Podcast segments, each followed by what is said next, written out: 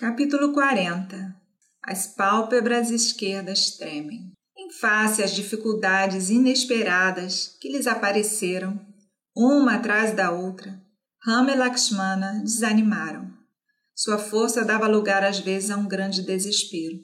Mas eles conseguiram, encorajaram um ao outro e seguiram em seu caminho. Atravessando a floresta, os dois príncipes se depararam com um rakshasa horroroso, sem cabeça ou pés, sua boca ficava no meio de uma grande barriga e ele tinha dois enormes braços que, sem nem sair do lugar, esticava e agarrava tigre, urso ou qualquer outra coisa viva ao seu alcance e os engolia. Ele tinha somente um olho, que ficava no meio do peito e que era horrível de se ver. Apanhados por esse monstro, os príncipes ficaram por uns momentos atordoados e sem saber o que fazer. Então Rama disse a Lakshmana: Não fiquemos confusos. Você corta um braço e eu corto o outro. E assim fizeram. O nome do monstro era Cabanda, que significa aquele com forma de barril. Assim que os braços dele foram cortados, ele se viu indefeso e começou a explicar. Por causa dos meus atos malignos, fui amaldiçoado por Indra, com essa forma e esse nome. Creio que vocês são Rama e Lakshmana. Indra me prometeu livrar-me da maldição quando vocês viessem e cortassem meus braços e oferecessem esse corpo às chamas. Os príncipes atearam fogo ao corpo, como era desejo do desafortunado monstro, e das chamas surgiu um lindo ser que adentrou uma carruagem celestial e ascendeu aos céus. Antes de partir, ele disse a Rama: Você com certeza recuperará a Cita. Vá para as belas margens do Pampa e lá procurem a ajuda de Sugriva, que mora lá no monte Rishiamuka. Escorraçado do reino por seu irmão Vale, ele vive em perigo e em medo constante. Consigam a amizade dele e vocês terão sucesso na sua empre... empreitada. Ao dizer isso, Cabanda desapareceu. Rama e Lakshmana agora se dirigiram ao Pampa. Naquela linda região, eles visitaram o ashram da idosa Sannyasi Sabari. Ela era discípula do Rishi Matanga e aceitaram a hospitalidade dela.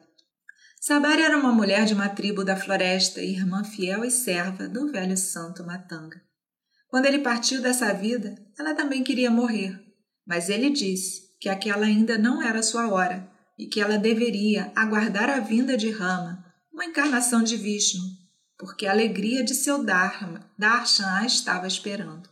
Quando os príncipes chegaram, ela apresentou frutas que tinha colhido e guardado para eles, e descreveu e mostrou as maravilhas do ashram de Matanga. Então, após a saída dos príncipes, ela acendeu o fogo e, entrando nele, ascendeu ao paraíso. O encontro com essa mulher santa e as águas do Pampa deram forças ao espírito dos príncipes que planejaram o que fazer a seguir. Disse Rama: Lakshmana, estou começando a achar que triunfaremos. Procuremos na floresta por Sugriva, cuja ajuda devemos obter. Eles andaram por toda a área do Pampa. O lugar era lindo, mas a lindeza do local, dos animais, árvores, pássaros e insetos só fazia aumentar a dor de Rama. Cada coisa linda que, que ele via apertava seu coração e lhe fazia pensar Quanto, quanto Sita não teria apreciado isso? Por mais que quisesse, ele não conseguia controlar a tristeza humana que essa encarnação o obrigava a sofrer. Lakshmana tentava animá-lo. Ele disse: Mesmo que Sita esteja escondida no ventre de Aditi, a mãe de todos os deuses, nós a acharemos. Ravana não escapará. É certo que o mataremos e recuperaremos Sita. Não é apropriado que você se desespere. Como você pode deixar que a ansiedade ou a fraqueza tomem conta de você? Se você perde uma coisa preciosa, devemos trabalhar para recuperá-la com perseverança. Às vezes, nossa afeição se transforma em nosso inimigo. Amor demais traz dor, e a dor enfraquece o esforço. Que necessidade eu tenho de lhe falar tudo isso? Você sabe. Não percamos a esperança. Vamos esquecer a dor trazida pelo amor e vamos levar nosso corpo e nossa mente à exaustão. Seja corajoso, seja esperançoso, nós teremos sucesso.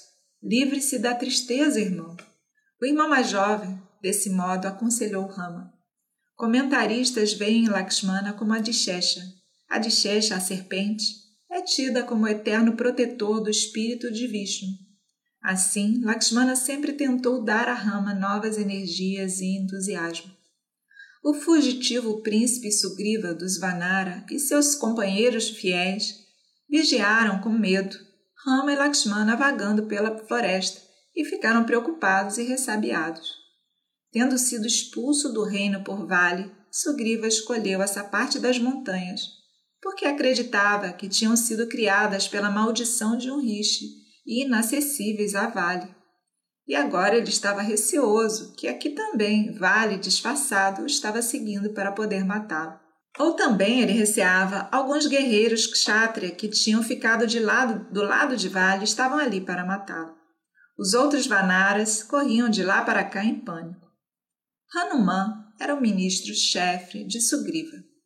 Ele o acalmou, dizendo: Esse não é Vale. Nem são eles amigos de Vale, me parece. Não há razão para medo. Eu irei, conversarei com eles e descobrirei a verdade. Sugriva ficou satisfeito e respondeu: Faça isso, mas tenha cuidado. Vá, descubra a verdade e volte. Use todos os seus conhecimentos. Estou cheio de suspeitas. Eles agem como se estivessem procurando alguém. Como pode ser a, a não ser a mim mesmo? Tomando a forma de um Brahmana, Hanuman se aproximou de Rama e Lakshmana. À medida que caminhava e se colocava na frente deles, um sentimento de confiança se apossou dele. Imediatamente ele começou a falar francamente. Hanuman continuou e conseguiu descobrir a verdade sem revelar quem era mas à medida que falava, ele deixou de lado a cautela e contou em detalhes tudo sobre ele e o rei Vanara. Olhando para Rama e Lakshmana, ele ficou felicíssimo, como um devoto na presença do Senhor, e os louvou. Ele lhes disse que eram Vanara e que tinha sido ali disfarçado por desejo de seu rei. Santos reis, disse ele, a vossa presença aqui enche meu coração de alegria. Há uma aura à volta de vocês como se fossem deuses. Vocês estão aqui na floresta, imagino, para fazer tapas. Mas por que vieram a esse lugar inacessível? Por favor, me digam quem vocês são. Esse rio e essa floresta estão mais lindos por causa de vossa presença. Vossas faces e corpos são radiantemente lindos. As criaturas da floresta vos olham com reverência e respeito. Vossa coragem e força estão manifestadas. Quem são vocês? De que país vocês vêm? É óbvio que lhes é direito de nascença governar algum reino poderoso. De alguma maneira, vocês estão vestidos como ascetas. Apesar do cabelo emaranhado e das roupas de cascas de árvore, vocês também carregam arcos e flechas. Por que estão calados? Aqui, Sugriva, o rei Vanara, escorraçada de seu reino por seu irmão Vale, se esconde. Ele está cheio de dor. E eu sou seu ministro. Meu nome é Hanuman. Eu sou filho de Vaio. E por ordem do meu rei, me fiz parecer como um brahmachari e aqui me ponho à frente a vocês. Ouvindo essas palavras cheias de cortesia de Hanuman, Rama disse a Lakshmana: Irmão, essas palavras de Hanuman me inspiram confiança. Eu confio nele plenamente. Você percebeu que linda é a sua fala e quão correta é seu ritmo e sua enunciação? Ele fala como alguém que domina os Vedas e a ciência da gramática. Afortunado é o rei que tem um mensageiro desses. Aquele que estamos procurando está ele mesmo à procura de nós. Viemos aqui para ver Sugriva e ele mandou um mensageiro para nós. Vamos lhes dar as boas-vindas. E assim passaram a falar livremente uns com os outros, Rama e Lakshmana de um lado e Hanuman do outro, contando suas histórias, suas alegrias e tristezas, suas esperanças e seus medos. Como resultado dessa conversa, Lakshmana desenvolveu grande afeto por Hanuman e disse a ele: Meu irmão, nascido para uma grande riqueza o filho mais velho de um imperador, deixou o reino e veio para a floresta. Aqui, sua esposa, mais querida para ele do que sua própria vida, foi sequestrada por Ravana. Com um truque fraudulento, nos enganou e nos levou para longe do eremitério onde ela estava.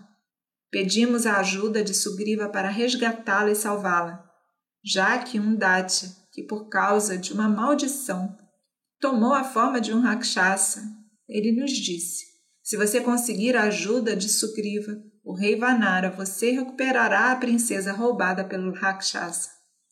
Então aqui estamos nós e buscamos a amizade de seu rei.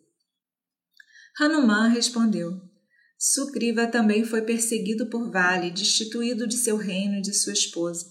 Ele agora tem certeza de que recuperará ambos.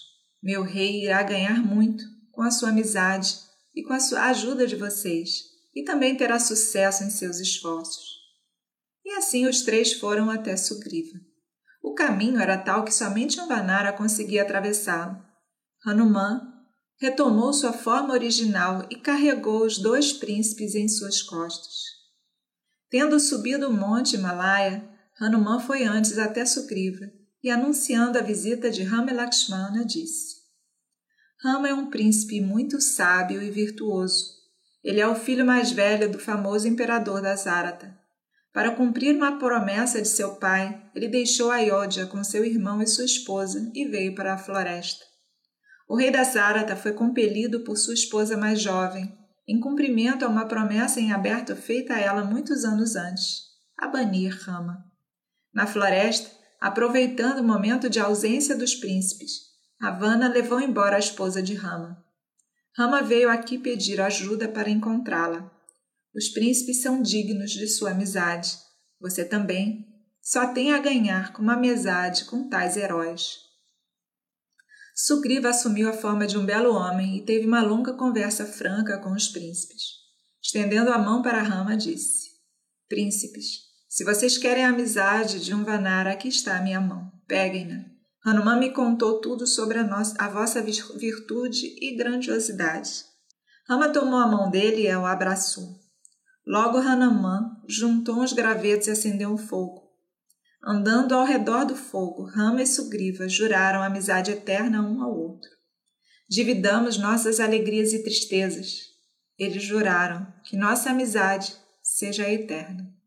Eles cortaram um galho de árvore e, sentando-se nele, Rama e Sugriva começaram a conversar animadamente. E logo Hanuman e Lakshmana fizeram o mesmo, sentando-se em outro galho. Sugriva contou a história de sua vida.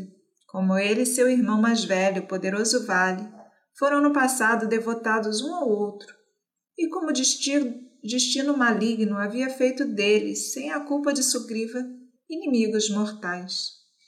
O que aconteceu foi isso. Certa vez, um Rakshasa, chamado Mayavi, chegou nos portões de Kiskinda, a capital deles. À meia-noite, e com grande alarde desafiou Vale para um combate imediato, em conformidade com uma disputa antiga. Vale, que nunca fugiu de uma briga, correu impetuosamente seguido de Sugriva. Assim que o Rakshasi os viu, ele fugiu. Eles os perseguiram e viram desaparecer na entrada de uma caverna que estava tapada com gravetos. Vale fez com que Sugriva jurasse que esperaria na entrada por ele e se jogou dentro da caverna, perseguindo o inimigo. Sugriva esperou por um longo tempo, mas Vale não saiu. Enquanto ficou ali, coberto de dúvidas, indistintos gritos e gemidos, que aos seus ouvidos horrorizados soavam muito parecidos com grito, os gritos de seu irmão, vinham de dentro da caverna. E ao mesmo tempo escorreu de lá um sangue borbulhante que fez com que Sucriva tivesse certeza que Vale havia perecido na luta.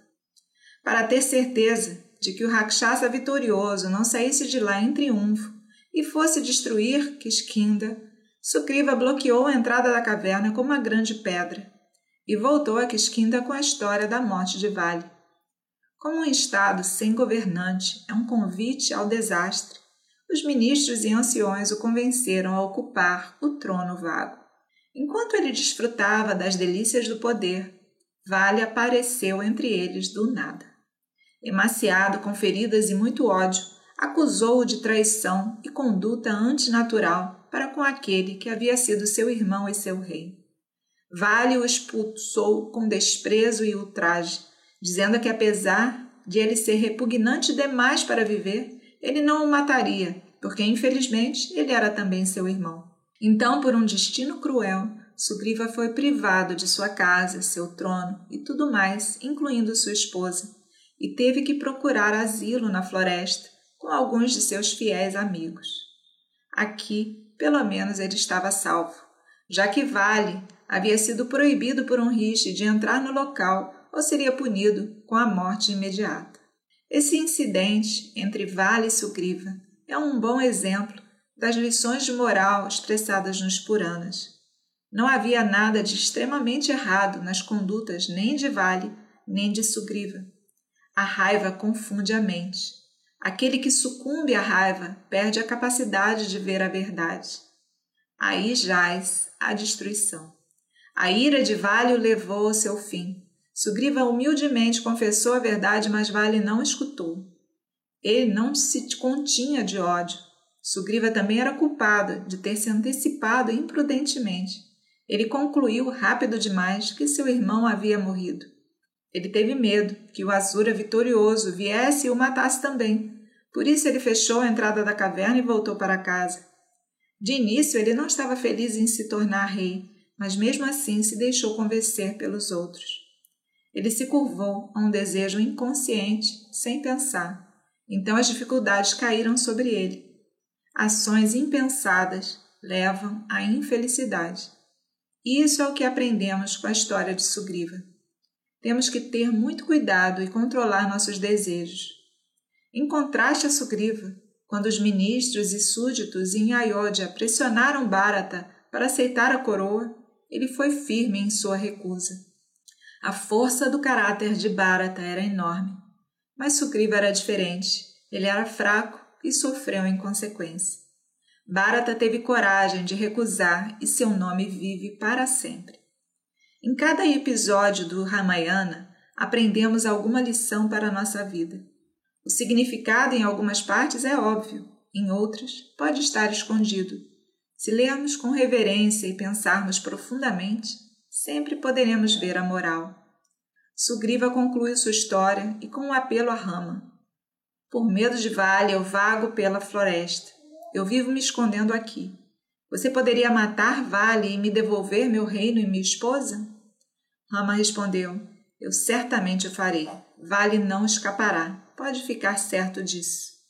Enquanto Sugriva e Rama estavam conversando, lá longe, no bosque de Azoka, a pálpebra esquerda de Sita tremeu, o que é um bom presságio para as mulheres. Ao mesmo tempo, a pálpebra esquerda do rei Rakshasa também tremeu, como um sinal ruim.